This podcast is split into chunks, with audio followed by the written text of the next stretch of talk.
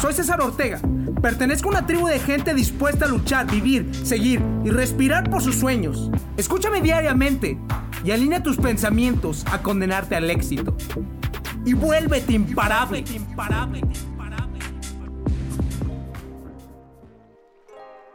La vida es una comedia. Me pasó algo bien curioso. Estábamos grabando nuestro podcast.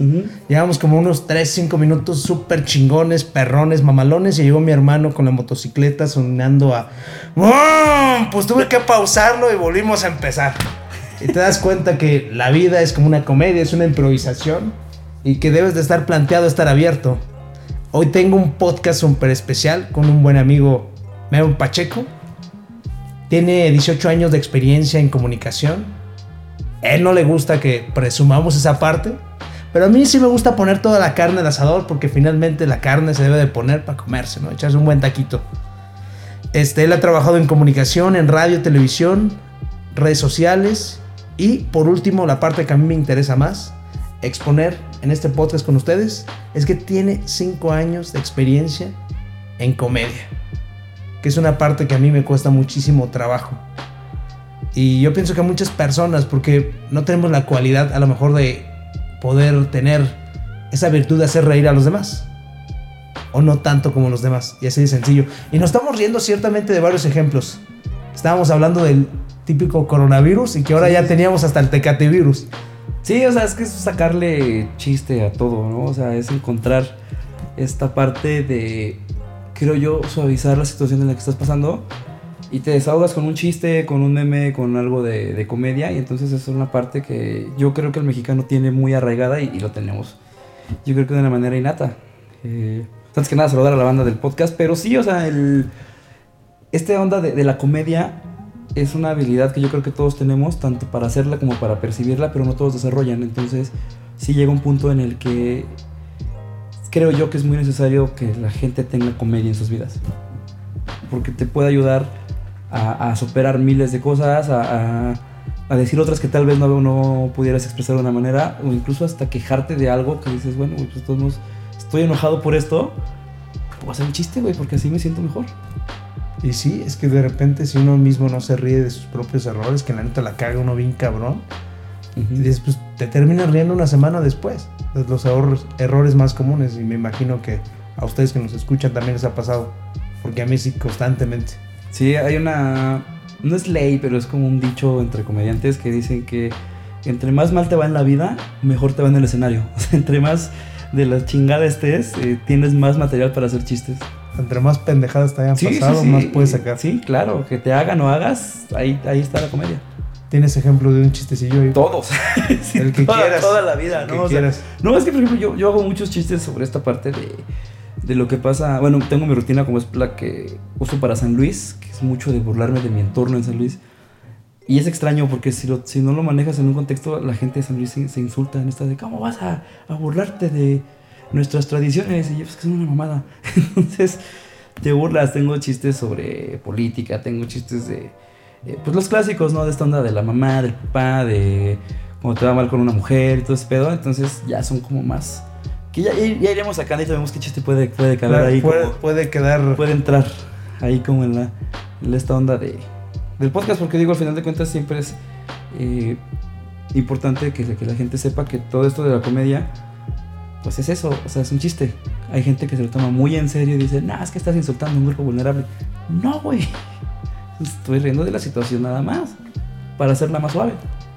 Y es una broma, ¿no? Así de sencillo. Hasta se acaba el contexto. Algo importante, hermano. ¿Cómo haces para trabajar con el qué dirán? Porque la verdad a las personas les encanta hablar, especular y de cualquier cosa. Acabo de poner un ejemplo muy burdo, ¿no? De que simplemente yo me puedo echar un pedo aquí afuera de mi casa y ya estoy dañando el medio ambiente, güey. Sí, o sea, la neta es un pedo bien cabrón. Estás contaminando al... No, güey, es que, bueno, uno como, como comediante en estos tiempos de redes sociales y de cosas políticamente correctas, estamos en, el ojo del huracán, o sea, cualquier cosa que tú digas, que te expreses, la gente se te va a ir encima para bien o para mal. Eh, pasa, y no solo a los comediantes, también a las personas que, digamos, manejamos una especie de vida pública de diferente escala. no, hay que decir, no, vamos, yo no puedo decir en la calle porque me van a, van a estar viendo. No, o sea, diferente escala. Eh, te pones muy vulnerable, o sea, tú te vulneras ante el público. ¿Por qué? Porque al subir a, a dar comedia es algo muy sincero, es algo muy de ti. Porque al final de cuentas, en el stand-up, lo que diferencia esto de la comedia clásica es de que tú no subes como un personaje, tú subes como tú eres. Que luego se vuelve una interpretación exagerada de lo que tú eres, pero al final de cuentas eh, te estás vulnerando. ¿no? O sea, si por ejemplo llegas y cuentas un chiste de que, eh, ¿sabes qué? Me, me, fue mal este, de niño con mi mamá, porque me pegaba o algo así. Y la gente, ah, jaja, qué cagado. Y tú por dentro es como, chale, güey, yo se lo sufrí, pero pues me estoy riendo de eso. ¿No? Entonces, sí es muy vulnerable. El, el qué dirán siempre va a estar, siempre lo vamos a tener, porque va a haber gente a la que le guste o a la que no le guste tu comedia. Entonces te van a juzgar, te van a decir, ah, este, no eres gracioso, ah, no eres cagado, ah, no eres como Franco.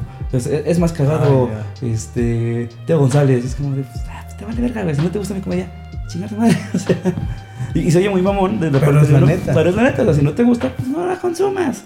Habrá gente a la que sí le gusta y si sí le gusta, pues bienvenidos. Porque al final de cuentas, as, así se maneja el que dirán, creo yo. Eh, yo he batallado mucho en esa parte porque sí mucho tiempo me afectó esa parte del, del qué dirán. Eh, tanto desde lo físico hasta cómo te desenvuelves en un trabajo o en una disciplina como es el stand-up o en otras cosas. Del qué dirán, porque sí te llega a pegar en puntos específicos de, de la persona y del ego, que luego es como de puta. Entonces esa parte te llega a frenar a hacer cosas y te empieza a dar miedo. Y ya después, eh, pues sí se batalla mucho para levantarse y decir, güey, necesito, quiero salir a hacer esto, quiero proyectar esto, pero pues la gente no me, no me deja y es la, eso te equivocas porque tú eres tú el que no se deja hacer las cosas por lo que diga la gente. Entonces siempre es importante trabajar esa parte para que puedas llegar al punto en el que digas, ¿sabes qué? Me vale madre lo que pienses de mí, yo soy feliz así. Vea, ya habrá quien comulgue conmigo, quien no. Pero sí pasa siempre. Ándale, yo creo que entonces el secreto, como estás diciendo, también es que tú te sientes feliz, cabrón, y que te digas, a mí me vale madre si yo soy feliz así. Y yo sé que lo hago, ahora sí que por mí, ¿no? Sí, me pasó mucho en, en empezando la comedia, yo estaba encontrando mi, mi, estilo de humor.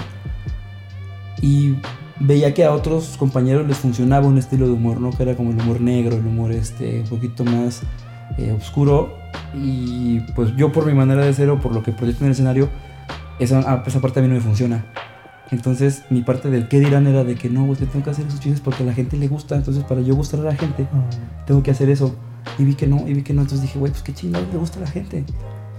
Llega un punto en el que después de varios cursos y pláticas, llego a, a, a, decir, ¿sabes qué? Pues voy a proyectar lo que yo soy y lo que yo siento y lo que yo pienso, ¿no? Entonces mi estilo de humor es muy basado en, en cosas como bien bobas, güey. Yo hablo de, yo hablo de Televisa, yo hablo de cosas este, de que veía en los noventas, de que veía... Eh, yo veía televisión y tengo chistes de Power Rangers y tengo chistes de Paco Stanley, güey, tengo chistes de Adal Ramón, o sea, no, no chistes de ellos, sino que hablo de ellos. ¿no? Entonces la gente es como, ah, pues, eh, yo, yo, soy bien barrio, entonces pues, yo hablo del barrio, entonces ah, eh, la banda es como de, ah, no mames, o sea, yo tengo un chiste que me gusta un chico que, que lo fui a, a, contar a Telehit, donde digo, no mames, que pues mira, canal, yo en Chile soy este, yo soy naco, no soy naco original, soy naco de raza, güey, a mí me jalas del cuero y no chillo, güey, de cualquier cuero, güey, entonces, y digo, soy tan naco que las cumbias que yo escucho, las cumbias de Queen, entonces, ah, chinga, ¿cuáles son las cumbias de Queen, güey? ¿Has escuchado las cumbias de Queen? No, son estas cumbias de Queen, Queen, Queen, Queen, Queen, Queen, Queen. es un chiste que a mí me gustaba mucho, güey. Está, el, los está muy buenos. y lo, la parte es que lo disfruto. Y yo, o sea, me río de ese chiste, lo disfruto mucho, en el escenario lo entrego muy divertido. Pero. La, siente, la persona lo siente. Ajá, pero entonces había comediantes que me juzgaban y decían, ah, pinche chiste culero, pinche mal chiste, pinche chiste este, Televisa, esos, esos son de los de películas de ficheras. Y yo así de, pues te vale verga, güey. o sea, yo me siento bien, a mí me gusta, a la gente le gusta, chinga tu madre. Sea, así, güey. Y, y, ya, ya, ya es, esa es una parte de lo que es, tienes que superar. O sea, el que, el, la, las críticas que te van a llegar pueden ser tanto positivas como negativas, como destructivas, como constructivas.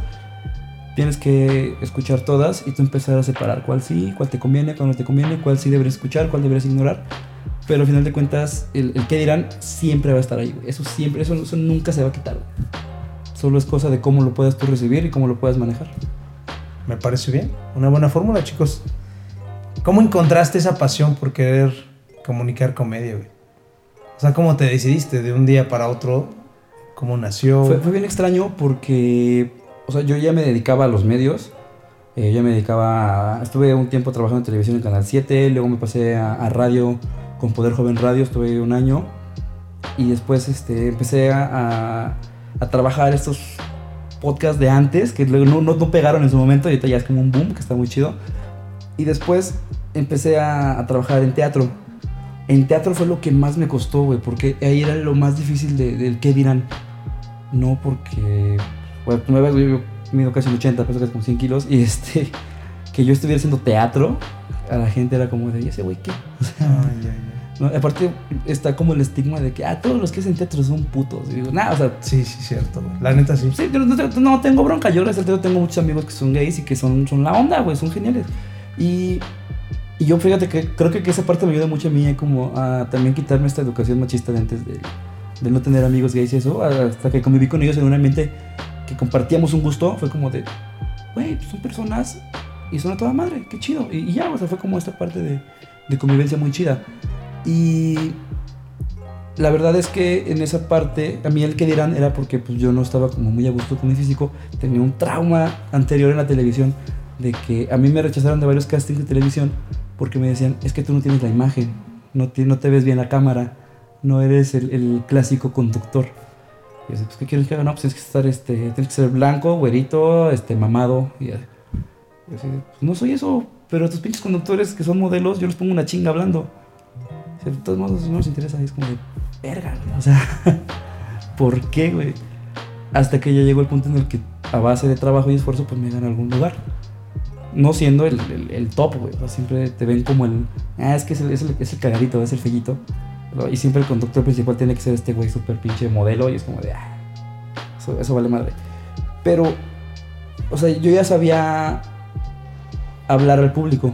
Sí, en esa parte, o sea, yo ya sabía hablar al público, yo sabía manejar un escenario, sabía manejar mil y un cosas, pero no encontraba el mensaje que yo quería dar. O sea, en teatro, pues te dan un personaje, te dan un script y tú lo interpretas, ¿no? Entonces buscas esta manera de darle vida, de darle un poco de esencia, pero no Ujú. deja de ser un personaje. Entonces yo buscaba la manera de, de algo que fuera realmente mío, Que fueras tú. ajá, donde yo pudiera expresar lo que yo realmente pienso. Un buen día en la televisión me topo un programa de stand-up y lo veo y digo, ah, no mames. O sea, nunca habías visto comedia. No, güey? no, o sea, no esto comedia de manera consciente. O que yo Ah, supiera, ya, o que ya. yo supiera que era. Porque yo, mi- mis primeras inspiraciones para entrar a trabajar en televisión y comunicación fueron Adal Ramones y Paco Stanley, güey. Yo, yo crecí viendo esos dos cabrones y yo decía, yo quiero ser como ellos, yo quiero ser como ellos. Pero no sabía lo que realmente estaban haciendo, no sabía que hacían comedia. O sea, no sabía que hacían, que, que el monólogo y lo de Paco que era como improvisación y hostear y todo esto.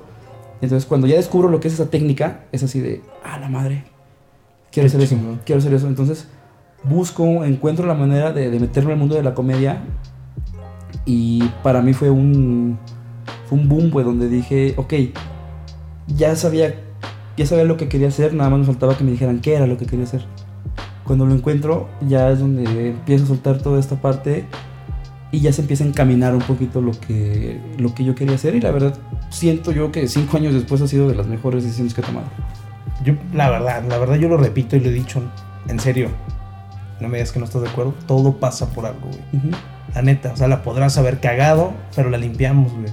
O sea, si ahorita en estos momentos te sientes perdido o cualquier persona, la neta, todo pasa por algo. En algún momento te vas a dar cuenta que este pasado o este presente sucedió por algún pinche motivo. Que no te menos te la esperas, pero después te das cuenta de que, ah, cabrón, es por esto, cabrón, que estaba haciendo esto. Sí. Simplemente tú por eso tenías habilidad ya de palabra, porque a lo mejor te estabas preparando para un momento comunicar tu mensaje con una broma, cabrón. Sí, son- y son pequeñas señales que te da el, digamos, el, el camino, ¿no? Yo siempre he dicho que hay cosas que pasan por casualidad, pero otras que pasan por causalidad. A mí me gusta mucho trabajar con la causalidad, ¿no? O sea, de que todo lo que tú hagas te va a llevar a un lado, te va a llevar a un lado. Entonces, a mí lo que pasó fue de que mi primera ilusión era ser conductor de televisión y después me di cuenta que la, la habilidad que ahí no logré me desarrolló otra habilidad que me llevó a hacer otra, que me llevó a hacer otra, que me llevó a hacer otra. Entonces me fue encaminando. Yo me di cuenta que podía hacer reír a las personas cuando aprendí a quitarme el bullying. Ah, E- Eso fue lo más cabrón. Y, lo- y no lo capté como hasta pinches 10 años después. O sea, después de que salí de la. De la sec- o sea, después de que salí de la secundaria de la prepa, que, que yo me la viví mucho tiempo del bullying. O sea, pues era el, el gordito chaparrito de lentes moreno que están ahí chingando. eh, llega un punto en el que me harto y, y es como de, ok, ¿qué chingada madre voy a hacer? Para que ya no me estén chingando, porque ya no es como ahorita que, ay, va la mamá y terapia y la chingada, ¿no? Ahorita no, antes era este bullying o, o ching- Chingazos o, a putazos. Sí, ¿no? Entonces sí. yo dije, ok, Me ya. pasó lo mismo, güey. Sí, sí, Me dije, ya estoy aburrido de agarrarme chingadazos, güey, ya. O sea, ya, ya no me me quiero, ya no me quiero estar peleando con nadie. Ahora sí que chócalas. A mí también me bullearon duro contra el muro, güey. Y, y es algo como cabrón porque pasa, es, ahí pasan dos cosas. O te desmadran la vida y te vuelves un este. Pues deprimido, Sí, deprimido, que, que tampoco tiene que ver con la depresión, esa es otra historia. Pero, o sea, te, te vuelves un, un güey introvertido. Es lo que- esa es la palabra que Ajá, introvertido, que le tiene miedo a la, a la gente. Y terminas truncando un chingo de sueños. O te vale madre y empiezas a salir sobre de ahí. O sea, y, y agarras ese, ese bullying de impulso. Entonces, lo que yo hice fue de que en la secundaria y en la prepa aprendí a reírme de mí. Que era esto que llegaba y me decían, ah, pinche gordo. Y yo decía, sí, a huevo, y más gordo, que no sé qué, y. Entonces, como ellos veían que no me afectaba lo que me decían, y yo les remataba con un chiste, que no sabía que era un chiste en aquel entonces, eh, pues me dejaron de chingar. Ahora buscaban que yo dijera el comentario cagado. Entonces, yo pasé de ser el bully, el bulleado, perdón, a ser, de- en algún punto ser el bully, porque yo era. No era como el que te jodía en esta parte de, de estarte chingando, pegando y diciendo, sino de que yo te decía algo cagado y la gente era de ah, ¿no? o, o- o veía un güey y me acordaba de alguna película o alguna serie que había visto y le ponía un apodo que se parecía. Y así, y toda la banda de ah, y dije, huevo, o sea. Pero yo no sabía que estaba haciendo eso. Entonces, cuando, cuando empiezo a desarrollar esas habilidades, es donde me doy cuenta, güey, puedo hacer eso, o sea, sé hacer eso. En el teatro me pasó cuando nos tocó hacer la obra de Martín Martina, que se conoce como la señora presidenta. Eh, mi personaje era cómico y me tocó varias funciones hacer reír mucho a la gente. Y fue de, güey, o sea, puedo hacer esto. Entonces, en ese punto, después de, de- creo que fueron como tres años después de que salí de teatro, eh, encuentro el stand-up y digo, ah, eso, es eso. Pero no me había dado cuenta que yo ya había encontrado como esa habilidad, pero faltaba desarrollar. Entonces, si entra, te digo, todo va a, es una causa, es una causa y efecto, causa y efecto, causa y efecto, y pues eso me llevó a donde estoy ahorita. Y creo que, que funciona mucho. Me parece muy bien. Ujú. Pues cerramos con un chistecito. Que sea algo así, una experiencia que tú digas, esto me da un chingo de risa. O a tus chistes, el que más te guste, ¿no? Tú eres el bueno, el que tú creas ahí idóneo para nosotros. Ay, güey, ¿qué te puedo contar? Es que eh, puedo contar como mil, mil y un cosas. Pero, por ejemplo... También, tengo, estoy bien frío de, de escenario. Desde que la pandemia llevo como tres meses sin subirme a show y estoy así como de, ay, güey. Pasa, ¿eh? Estás bien frío, güey, sí, güey. Eh, tengo... Bueno, ya te conté ese que llevé a, a Telehit. ¿Qué otro llevé allá? es que tengo... A ver, hay uno que, que digo que... A mí me pasó, está bien culero, porque no sé, no sé qué opinan ustedes, pero eh, a mí me cagan los, los intercambios de regalos navideños. Son horribles, güey, ¿sabes por qué? Porque siempre te regalan dos cosas, o unos calcetines o un surtido rico. ¿Qué es un surtido? Un surtido rico, güey. O sea, el surtido rico es lo más culero del mundo, güey. El surtido rico es el paquetaxo de las abuelitas. O sea, es una caja con un chingo de galletas de lo pendejo. Sí, Y están bien culeras, güey. Esas pinches galletas horribles. O sea, y siempre en el surtido rico vienen las peores galletas del mundo, güey. Bueno, en el surtido rico vienen las emperador de nuez, güey. Están bien culeras las emperador de nuez. Mira, las emperador de nuez están tan culeras que no tienen comercial. Estoy muy Tú compras unas emperador de chocolate, güey. Guardias, unos cabrones mamados romanos, güey. Tú compras unas emperador de nuez, güey. Gritas, guardias, la marcha de los viejitos, güey. No va a llegar nadie, cabrón. Sí, sale Mercurio y Magneto ahí cantando. No, este. Güey, esas son horribles, güey. Galletas chingonas, los güey. Esas son galletas chingonas, así, sí, galletas chingonas, con actitud, güey, con carácter, güey, redondas así, güey, este, con chispas de chocolate, con relieve, como adolescente, güey, ¿no? Así. Perronas. Sí, perronas, güey, pinches, pinches galletas duras, duras como la chingada, güey. Les pones leche y se ponen más duras, güey. sí, güey, la gente que come esas galletas les ponen brackets, güey. Sí, para que no choques. Ah, está muy Les bueno. ponen frenos, güey, perdón de la palabra frenos. Yo estoy bien frío, güey, pero sí es No, está muy bueno. Sí, esa- ese chiste nació porque a mí, eh, en una Navidad, este, mi familia me hizo una broma, güey. A mí, este, pues, entré como este pedo de dieta y, y, pues, no podía comer dulces, paletas, bla, bla. Y yo sí era bien fan de, de, de comer muchas este, golosinas. Entonces me regalaron de intercambio, güey, un surtido rico. Fue así de chinguen. Y dije, no mames. Y también a mí, eh, es sincero, mi odio hacia las Emperador de Nuez, güey. No me gustan las Emperador de Nuez. Entonces, sobre esa parte, sa- saqué y dije, ok, ¿qué veo de las Emperador de Nuez? Digo, ¿sabes qué? Galletas huelen bien feo, güey, saben bien culero, no me gustan, bla, bla, bla, pero las de chocolate están bien chidas, güey. Entonces, sobre esa parte, o sea, son cositas que te pasan en la vida que tú ves que son como X, pero hacerlo tan observacional dices, ok, aquí hay comedia. ¿Cómo? Ah, pues los voy a comparar, voy a plantear un escenario ficticio donde ah, pasa esto, esto y esto, y luego tal vez algún juego de palabras y todo esto, pero, pero sale de una cosa muy, muy, muy pequeña, güey, ¿no? O sea, yo para mí esos chistes son como los más, como los, los rapiditos, ¿no? Los de, ah, va, va. Sí, sí, sí. Y de ahí creas una pinche contexto y de una historia y algo bien cagado. Sí, güey, tengo, tengo otros chistes donde cuento, por ejemplo, tengo una rutina que está muy larga, todavía no, no termino como de pulirla, eh, donde platico la primera vez que una niña me rechazó en la primaria, güey. En Un 14 de febrero. Entonces cuento toda esa historia y, y la super exagero, güey, ¿no? También tengo un set completo de...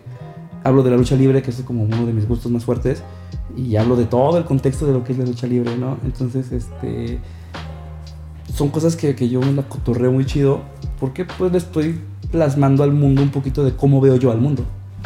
¿no? Si te fijas también manejo estas referencias viejísimas de que te dije, ah, este, dices guardia si viene la danza de los viejitos, ¿no? Luego se imaginan acá como los, los viejitos prehispánicos y luego diga, ah, Mercurio y Magneto, güey. Porque están viejitos, güey. Pero, o sea, es como esa parte del, va, va, va. Y, y está... Vas poniendo tu propio contexto. Le pones tu contexto, güey, sí, yo soy bien retro, güey. Entonces, este, en esa parte, te encuentras a, divertir. También luego me decían, este, güey, es que ¿por qué haces estos chistes que parecen que salieron de la familia Peluche? Digo, ojalá, güey, alguno de mis chistes llegara a salir en familia Peluche, güey. Y a huevo todas se las volteas y la neta. Ajá, güey, o sea, es, es, es- es eso, güey. Usar todo lo que tenemos a nuestro favor. Sí, güey, entonces yo también he, he- he defendido mucho esta comedia clásica. Esta onda de que luego dicen, no, es que los chistes ya antes eran misóginos y bla, bla, bla. Y digo, güey, sí, o sea, sí lo eran. Sí, sí, sí eran misóginos, sí eran machistas. Pero estaban bien chidos. O sea, estaban, estaban muy bien pensados. entonces, Diferentes, güey. Es que la gente sí ya está bien pinche. son bien sensibles. O sea, pero digo, sí. no está mal, porque también a uno como comediante o como comunicador o de lo que tú quieras te exige a, a pensar mejor tu mensaje, estructurarlo de una mejor manera y sobre esa parte eh, pues das un mejor contenido. Entonces digo, no está bien la censura, sí está bien exigirle al comediante que se esfuerce un poco más en dar un mejor contenido. Y yo creo que no solo al comediante, yo creo que a todos en, en especial Todos, dígase eh, la- las personas que, bueno, los que también, yo también doy conferencias, conferencias los que damos conferencias, eh, las personas de radio, televisión, eh, incluso algún conductor o... Todos los que estamos en comunicación. Sí, güey, todos los que tenemos... Hasta como vendedores, la verdad, sí. Sí, todos los que tenemos un- la, la responsabilidad y el compromiso de tener un micrófono enfrente y de dar un mensaje a la sociedad, creo que eso nos ayuda a exigirnos a dar una mejor calidad de lo que vamos a decir. Porque ahora la gente está más, más este, perceptiva de las cosas. Entonces, si quieres llegarle a la gente y quieres mover algo en ellos, hay que hacerlo mucho mejor que antes. Muchísimo. Último mensaje que les quieres decir a las personas, güey. Es que se rían de todo, que no hay pedo. y, y el último, eh, bueno, es un concepto que igual este, te, te lo comparto, es parte de, la- de las conferencias que yo hacía. Eh, es un concepto muy chido igual y, y te puede ayudar.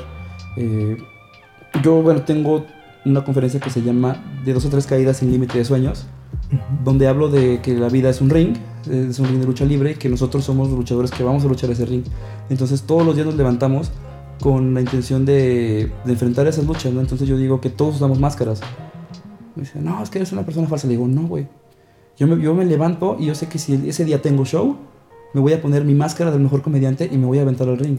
No, me voy a poner mi máscara del mejor estudiante y me voy a aventar a la escuela. Voy a- mi máscara del mejor licenciado me voy a aventar al trabajo, ¿no? Entonces, eso es lo que hacemos todos los días. Entonces, siempre hay que tener una máscara especial para, para enfrentar el mundo. No es que finges ser otra persona, es que es, tienes que salir con la mejor versión de ti mismo. Para ese enfoque que quieres Sí, atraer. y, y digo que los únicos dos enemigos, los únicos dos rudos que están en contra de nosotros son los más peligrosos que es eh, la vergüenza, el temor y el rechazo. El temor y el rechazo son cosas que nos van a nos van a truncar todo, o sea, porque tenemos miedo de que nos rechacen, de que si quiero hacer algo y la gente me dice que no, te tumba todo, güey, ¿no? Entonces siempre es combatir ese pedo, combatir ese pedo y, y salir adelante con los mejores recursos que tengas, que son pues tu personalidad, tu manera de ser, tu manera de afrontar las cosas. Y pues sí, la, la vida es una, es una lucha bien cabrona y bien completa, pero si la sabes afrontar puedes llegar a, a grandes cosas. Entonces, Perfecto. Ese es una- un consejo que les doy, banda. Muchísimas gracias por venir. Este, dejaré sus redes sociales. Le compartiremos ahí también. Por Instagram. Nos alargamos mucho, pero valdrá la pena. Que tenga un excelente día.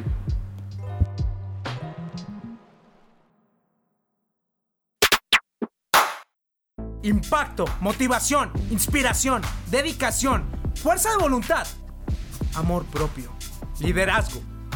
Todo está dentro de ti. Te invito a recuperar tu poder día a día. Escúchame diariamente y alinea tus pensamientos a condenarte al éxito.